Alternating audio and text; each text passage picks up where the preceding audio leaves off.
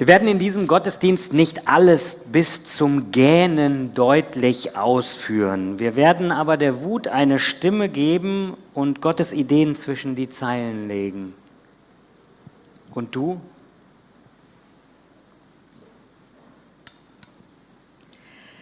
Nimm Platz.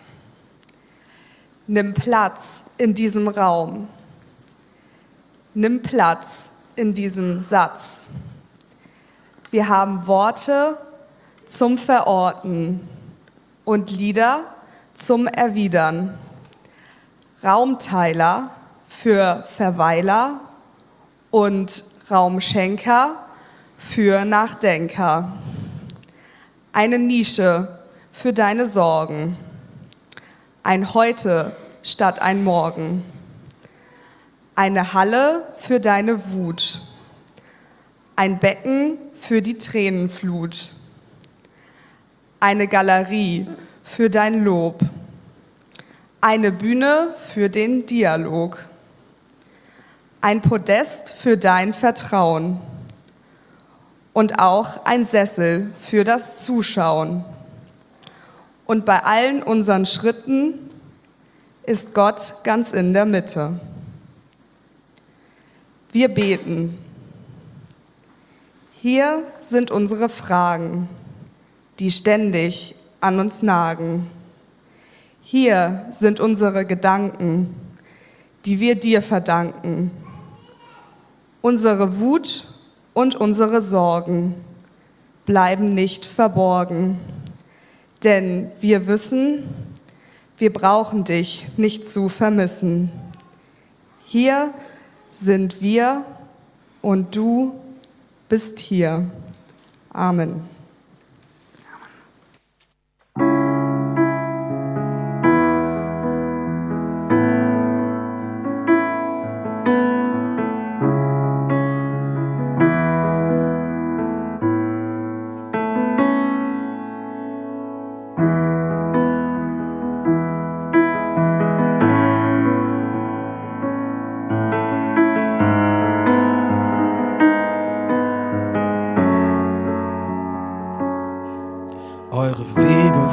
Oftmal ins Chaos. Ihr macht es euch unnötig schwer. Dabei wäre es doch so einfach. Sprecht doch mal wieder mit mir. Ich will euch ein neues Herz schenken, das grenzenlose Liebe in sich trägt.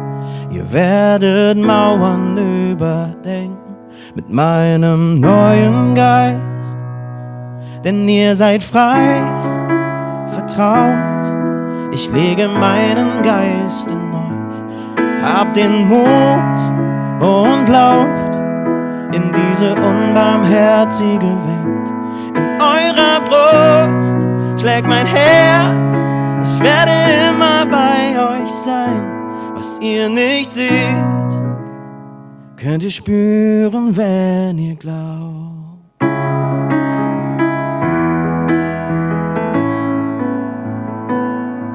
Tragt mich überall hin, wo niemand sein will. Und weint mit den Traurigen, hört hin. Und wenn der Hass wütend brüllt, dann seid lauter.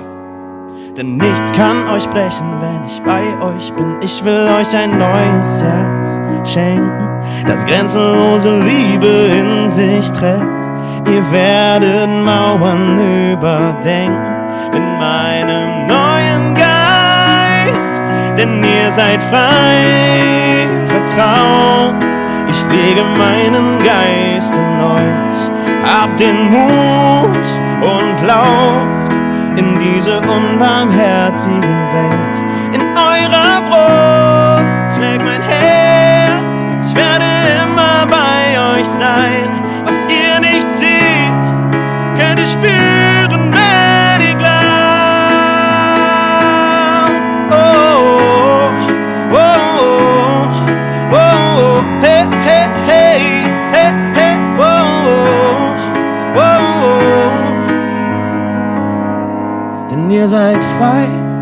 Vertraut. Ich lege meinen Geist in euch. Habt den Mut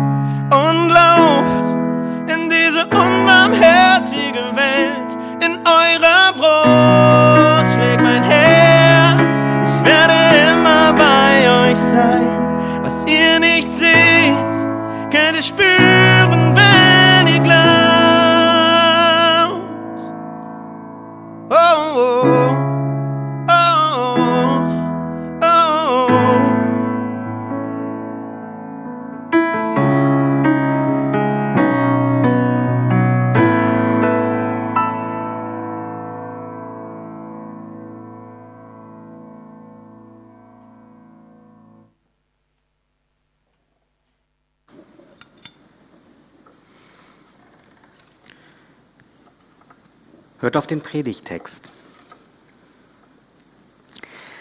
Und die Schlange war listiger als alle Tiere auf dem Felde, die Gott der Herr gemacht hatte. Und sie sprach zu der Frau, ja, sollte Gott gesagt haben, ihr sollt nicht essen von allen Bäumen im Garten?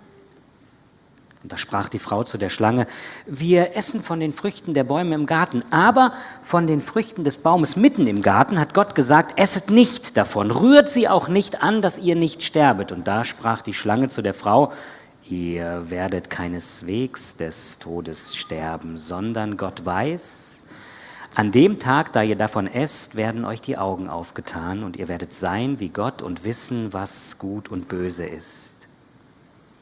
Und die Frau sah, dass von dem Baum gut zu essen wäre und dass er eine Lust für die Augen wäre und verlockend, weil er klug machte. Und sie nahm von der Frucht und aß und gab ihrem Mann, der bei ihr war, und auch er aß davon. Da wurden ihnen beiden die Augen aufgetan und ihnen wurde bewahrt, dass sie nackt waren. Und sie flochten sich Feigenblätter zusammen und machten sich so Schurze, und sie hörten Gott, den Herrn, wie er im Garten ging, als der Tag kühl geworden war. Und Adam versteckte sich mit seiner Frau vor dem Angesicht Gottes des Herrn zwischen den Bäumen im Garten, und Gott der Herr rief Adam und sprach zu ihm, Wo bist du? Und dieser sprach, Ich äh, hörte dich im Garten und fürchtete mich, denn ich bin nackt. Und darum versteckte ich mich. Und Gott sprach, wer hat dir gesagt, dass du nackt bist? Hast du gegessen von dem Baum, von dem ich dir gebot, du sollst nicht davon essen? Da sprach Adam, die Frau, die du zu mir gesellt hast, die gab mir von dem Baum und ich aß. Und da sprach Gott der Herr zu der Frau, warum hast du das getan? Und die Frau sprach, die Schlange betrog mich sodass ich aß. Der Rest ist Geschichte. Die Feindschaft zwischen Schlange und Mensch, die Schmerzen unter der Geburt, die Mühsal, mit der Adam die Nahrung beschaffen muss und der Rauswurf aus dem Paradies. Der Tag, an dem die Menschen ihre Freiheit verloren, war ein paradiesischer gewesen. Ein Tag im Paradies. Es fehlte an nichts. Alles stand ihnen offen. Alles außer der Erkenntnis, was gut und böse ist.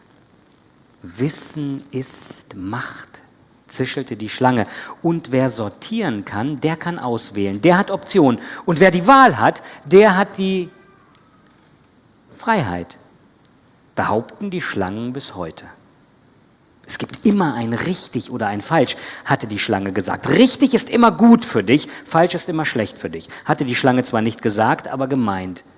Und so wurde sie geboren, die Idee, wir Menschen könnten im Leben vielleicht doch alles richtig machen. Der Tag, an dem die Menschen ihre Freiheit verloren, war ein paradiesischer gewesen. Ein Tag im Paradies. Es fehlte an nichts. Wozu muss ich eigentlich wissen, was gut und böse ist? Hatte sie die Schlange eigentlich noch fragen wollen. Aber da war sie schon geboren, diese Ahnung. Diese Ahnung, etwas an ihr selbst könnte nicht gut sein. Ihre Beine, ihre Brüste oder ihre Gefühle? Etwas, was sie tat, etwas, das sie dachte oder sich wünschte, könnte ja schlecht oder böse sein. Und so wurde sie sich an diesem Tag selbst verdächtig. Du musst das Schlechte finden an dir, es finden und ausmachen. ausmachen und dann abschalten. Der Tag, an dem die Menschen ihre Freiheit verloren, war ein paradiesischer gewesen. Ein Tag im Paradies, es fehlte an nichts. Aber warum sollen mir denn die Augen aufgehen? Ich sehe doch alles, sagte Adam zu seiner Frau. Ich sehe dich und ich liebe dich. Ich sehe den Garten und ich liebe diesen Ort. Ich sehe Gott und ich fühle mich wohl, wenn er abends nach mir schaut. Aber da war er schon geboren, dieser Gedanke. Etwas an seiner Freude, etwas an seiner Liebe, etwas an seinem übermütigen Wesen könnte falsch sein. Und eine falsche Liebe, die musst du doch erkennen können. Die musst du ausmachen an dir, ausmachen und dann abschalten. Und was ist überhaupt mit Gottes Liebe?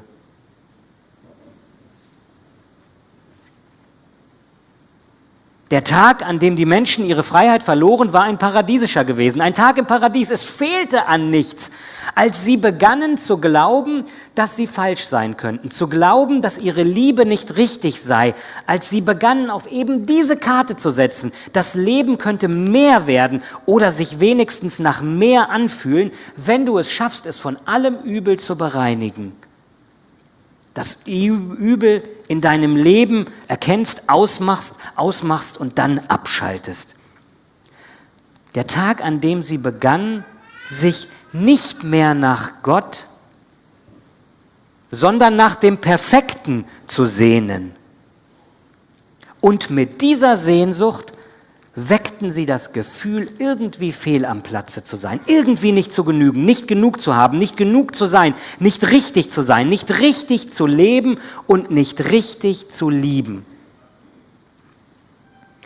Der Tag, an dem die Menschen ihre Freiheit verloren, war ein paradiesischer gewesen, ein Tag im Paradies. Es fehlte an nichts. Dass es eine freche Lüge des Bösen war, merkten sie sofort. Aber da entdeckten sie sich schon selbst. Ihnen war ein Licht aufgegangen. Nicht das Licht der Gnade, sondern das Licht der Erkenntnis, was richtig und was schief läuft. Und an diesem Tag, als die Menschen ihre Ideale entdeckten, da erweckten sie mit ihnen ihre schlimmsten Tyrannen. So betrachtet war die Welt kein Paradies mehr. Als sie die Freiheit verloren, sich voreinander zu zeigen, als Nacktsein zur Gefahr, Schwachsein zum Makel erklärt und als überhaupt unter Verdacht gestellt wurde, wenn du dich so, wie du bist, einfach in Ordnung fühlst. Als sich die Idee verfestigte, es könne auf alles eine klare Antwort geben, vielleicht ja sogar eine einfache. Und dann wurde es eng unter dem Strauch, der sie vor Gottes Blicken beschützen sollte, und die Feigenblätter zwickten sie auch.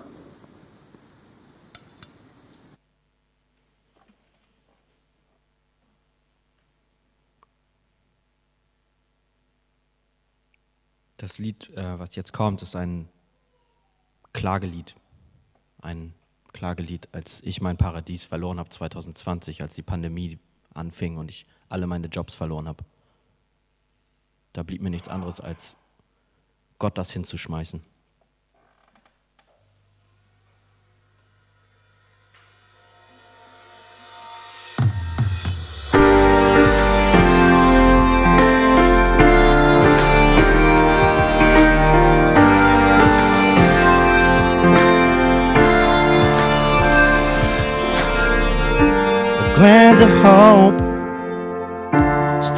Out of sight.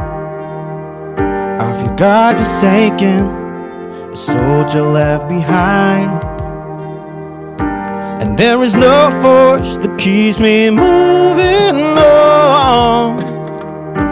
Oh Lord, how long will this go on? There is no shelter, there's no guide. But let me breathe through the toughest fight.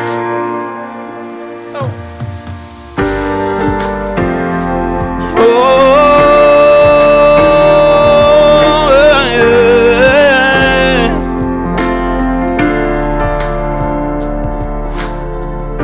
I raise your banner over my battlefield tonight In my darkest hour when I fight for peace of mind you gave me love, you gave me all I need. And all I pray now is that you are beside of me. I shed no tear, no, I won't cry. If I just knew you'd stay the night, you'd stay the night, you'd stay the night. I am still losing ground more than ever. There's no help whatsoever. It keeps me under pressure, pressure. I am on my own. Tell me,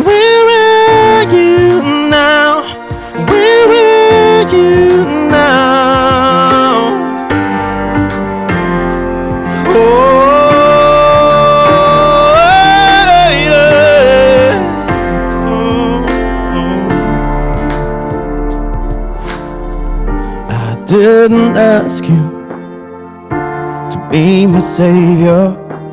I'm not a helpless child that only by chance survives.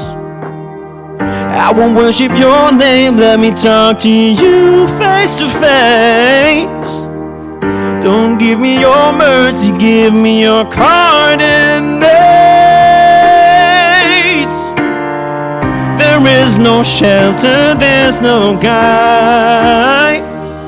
If I just be day there's night, I shed no tear, no, I won't cry. If I just knew you'd stay the night. I am still losing ground more than ever.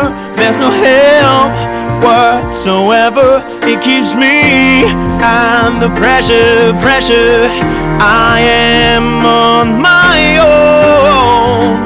Tell me, where are you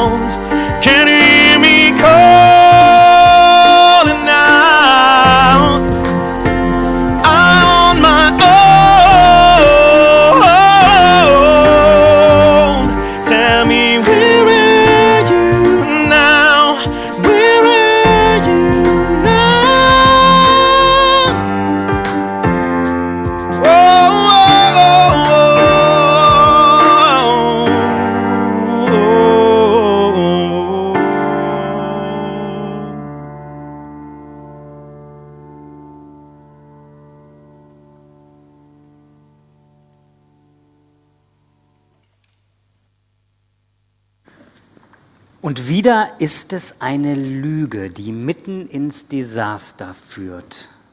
Wie schon Adam und Eva sich von der Lüge ergreifen ließen, meint Gott es wirklich gut mit uns? Enthält er uns nicht am Ende irgendetwas vor, was sicher gut für uns wäre? So auch hier, wenn wir die Geschichte weiterlesen. Wieder eine Lüge, die da in kein heranwächst. Diesmal noch unterschwelliger als zuvor, noch raffinierter, latenter wird hier das Misstrauen im Inneren des Ackermanns gesät und gedeiht dort in kein zu mörderischem Ausmaß heran. Gott hat Lieblingskinder.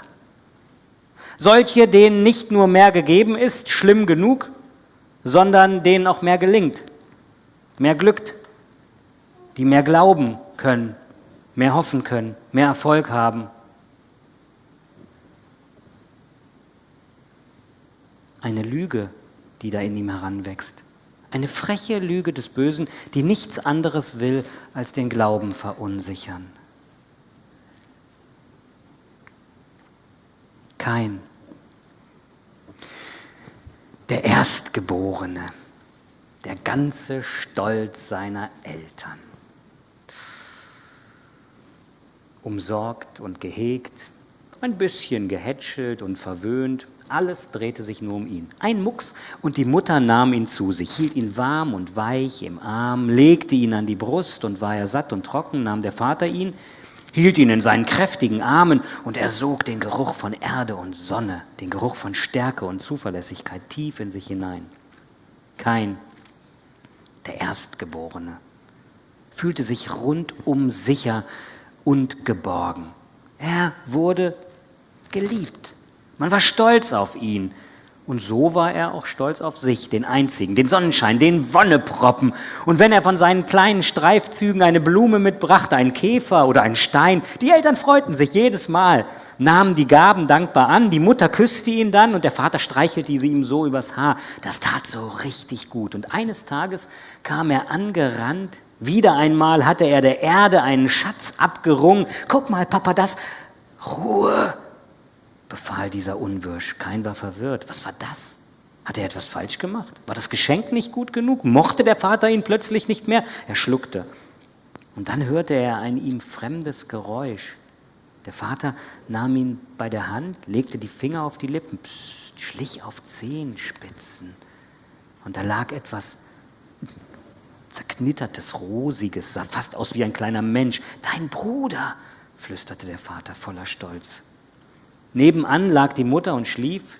Doch dann, als dieser Winzling noch einmal muckste, schlug sie die Augen auf, nahm dieses etwas vorsichtig und legte es sich an die Brust, legte es an seinen Lieblingsplatz. Kein riss sich von der Hand des Vaters los, lief ins Freie. Tränen standen ihm in den Augen, Tränen der Enttäuschung, der Verlassenheit und er bekam das Gefühl, den Eltern irgendwie nicht mehr gut genug zu sein.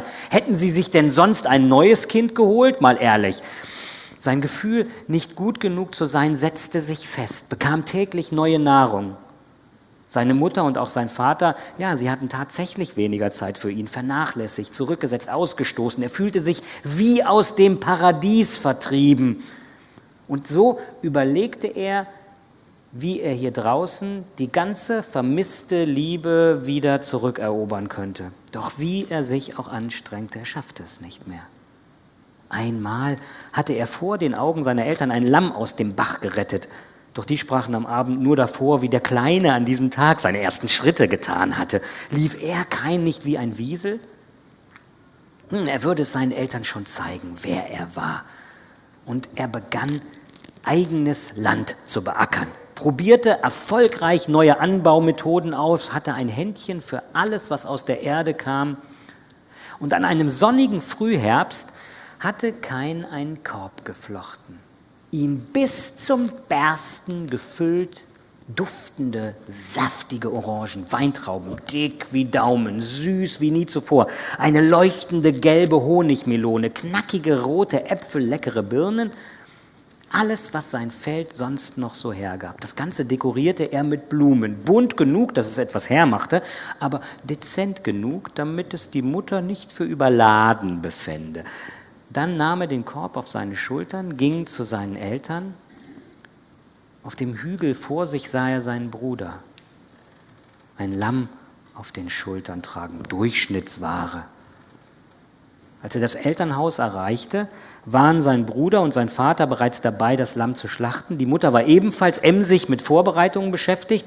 Keiner hatte ein Auge für ihn und seinen schönen Korb, also stellte er ihn vor dem Haus ab. Er stellte ihn in die Sonne da würden sie ihn sicher sehen, dachte er und verzog sich etwas. Und als er nach geraumer Zeit zurückkam, saßen die drei fröhlich beim Essen. Der Korb stand immer noch in der Sonne. Die Blumen mittlerweile verwelkt. Wespen hatten sich auf das Obst gestürzt und gerade hob ein Hund sein Bein gegen den Korb. Er spürte, wie sich eine Schlinge um seinen Hals zog. Seine Stirn wurde hart wie ein Kiesel und sein Mund schmal. Durch die Nase versuchte er noch einmal einen tiefen Atemzug, der wegen des Gewichts auf seinem Brustkorb aber nur bis zur Hälfte gelang.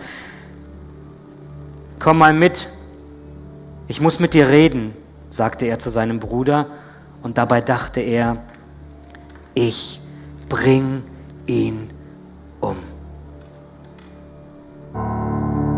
Da sprach Gott der Herr zu Kain, warum ergrimmst du? Warum senkst du deinen Blick? Ist's nicht also, wenn du fromm bist, so kannst du frei den Blick erheben. Bist du aber nicht fromm, so lauert die Sünde vor der Tür und sie hat Verlangen nach dir. Du aber herrsche über sie.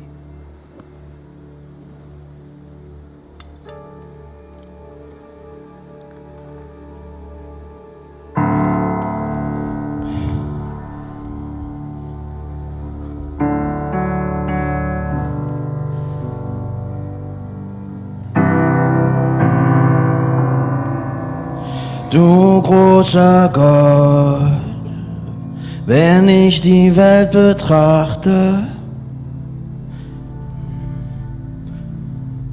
du großer Gott, wenn ich die Komm und lobe den Herrn, meine Seele singt. I worship you.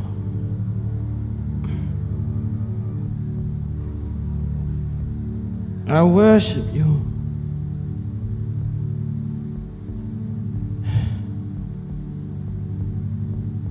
Keine schönen Lieder mehr.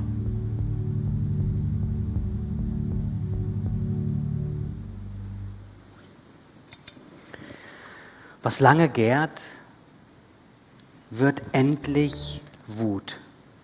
Wenn es ein zweischneidiges Schwert gibt, dann doch die Wut. Wie könnte man auch ohne Wut durchs Leben gehen? Ich meine, ohne Wut durchs Leben gehen, ohne die Augen zu verschließen. Die Wut ist doch auf so vieles die einzig gesunde Antwort. Das einzig angemessene Gefühl. Es nimmt Maß an den Umständen, es nimmt Maß an der Ungerechtigkeit. Die Sonne scheint, du bist gesund, hast Freude und wirst geliebt. Wer da nicht dankbar wird, der ist kein Mensch. Und dann blickst du dich um in dieser Welt und wer da nicht wütend wird, der ist aber auch kein Mensch. Denn der Kern der Wut ist es doch, dass sie das Allerheiligste beschützen möchte. Das, was uns am Herzen liegt. Was wäre eigentlich geschehen, wenn kein in seiner Wut den Blick gehoben hätte? Wenn aus dem Konflikt ein Kontakt geworden wäre.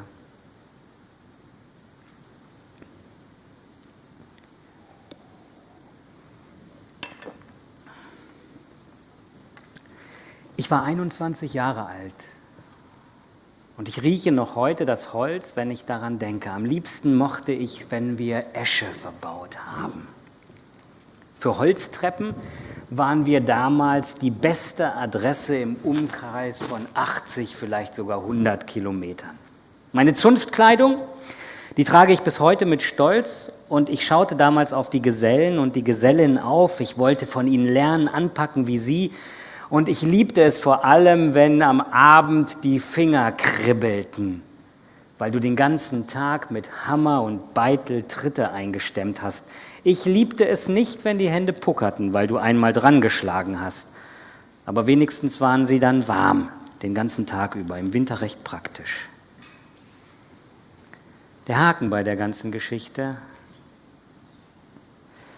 das war ein cholerischer Chef, der eigentlich ein netter Mensch war, dessen Existenzdruck sich aber beinahe täglich in Wutausbrüchen gegen seine Angestellten entlud und als erstes traf es die Lehrlinge.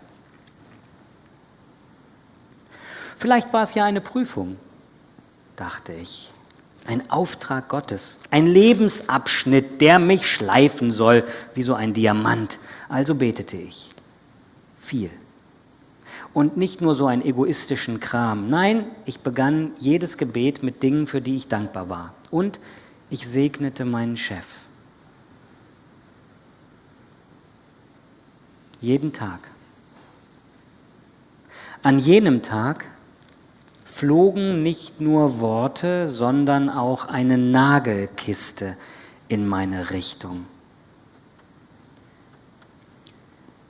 Sie hat mich ja nicht getroffen, stammelte ich in meine für den Frieden gefalteten Hände Und wie ich da vor meinem Sessel kniete, kroch sie hoch in mir, die Wut. Die ganze geleugnete und mit Spruchkartenfrömmigkeit betäubte Wut. Die Wut darüber, was ich mir denn noch alles gefallen lassen sollte. Die Wut darüber, dass meine Mühen nicht gesehen wurden. Ich wollte mir selbst dabei ins Wort fallen, mich wieder zum Loben hin, selbst begeistern, aber erfolglos. Und schließlich erkannte ich sie. Ich schaute meiner Wut ins Gesicht und ich sah, sie richtete sich direkt gegen Gott. Ja, du Gott bist es doch, der mich hier allein lässt. Du bist doch derjenige, dem ich hier eigentlich gefallen bin, für den ich mir das alles gefallen lasse. Ich würde doch schon längst sagen, stopp jetzt. Du bist doch derjenige, der das alles verlangt. Du hast doch, nein Gott, lass mich jetzt ausreden. Gelobt wird später noch. Aber das musst du jetzt mal aushalten. Hör dir an, wie es mir geht. Hör dir an, wie es mir mit dir geht. Und dann gab ich ihm Namen, die ich nicht aus dem Gesangbuch kannte. Und ich schlug mit den Fäusten gegen den verschlossenen Himmel, und wenn ich gekonnt hätte ich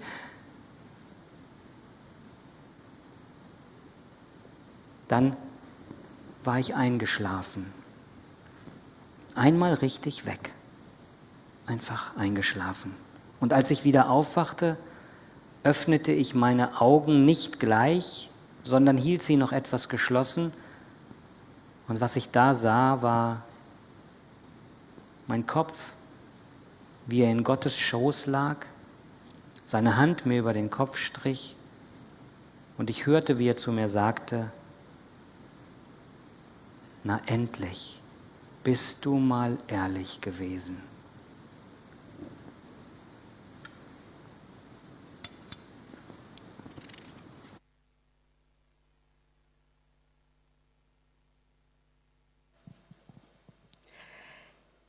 Der Herr ist mein Hirte, nichts wird mir fehlen.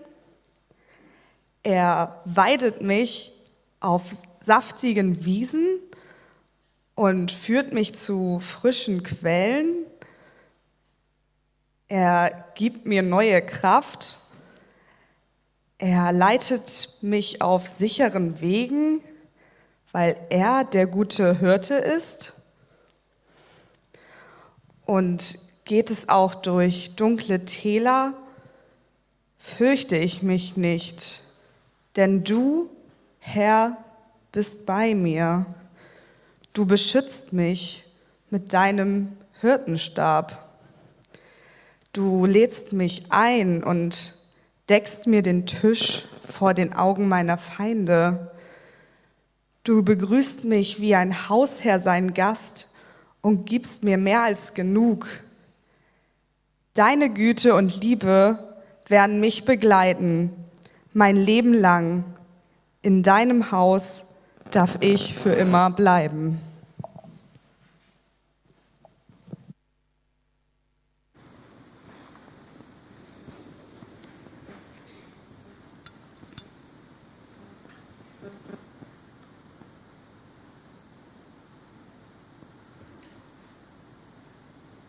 Mir war lange Zeit nicht bewusst, wie weit die zweite Schöpfungsgeschichte reicht wann sie eigentlich zu Ende ist. Wo sie begonnen hat, das war mir klar. Das alles war zu der Zeit, da Gott, der Herr, Himmel und Erde machte. So beginnt die zweite Schöpfungsgeschichte. Die Geschichte, die uns beschreibt, was Menschsein bedeutet. Da machte der Herr den Menschen aus Erde vom Acker und blies ihm den Odem des Lebens in die Nase, und so ward der Mensch eine lebendige Seele. Eine lebendige Seele. Mit dem spannenden Zusammenspiel aus männlich und weiblich, mit dem Kampf von Vertrauen und Misstrauen, mit den ganzen ungeklärten Fragen und dem verfluchten Wunsch nach Eindeutigkeit mit der Eigenart, sich an der Freiheit ungehemmt zu bedienen, die Verantwortung aber lieber zu leugnen. Mit seiner Sehnsucht nach Liebe und ihrer Zwillingsschwester, der Eifersucht. Mit der Wut, die in ihrem Wunsch nach Gerechtigkeit selbst vor Mord nicht zurückschreckt. Diese ganze spannungsgeladene Welt, in der nicht so ganz klar ist. Und der Mord. Gott sei es geklagt, auch er gehört dazu. Und Gottes Antwort? Das war Segen statt Fluch.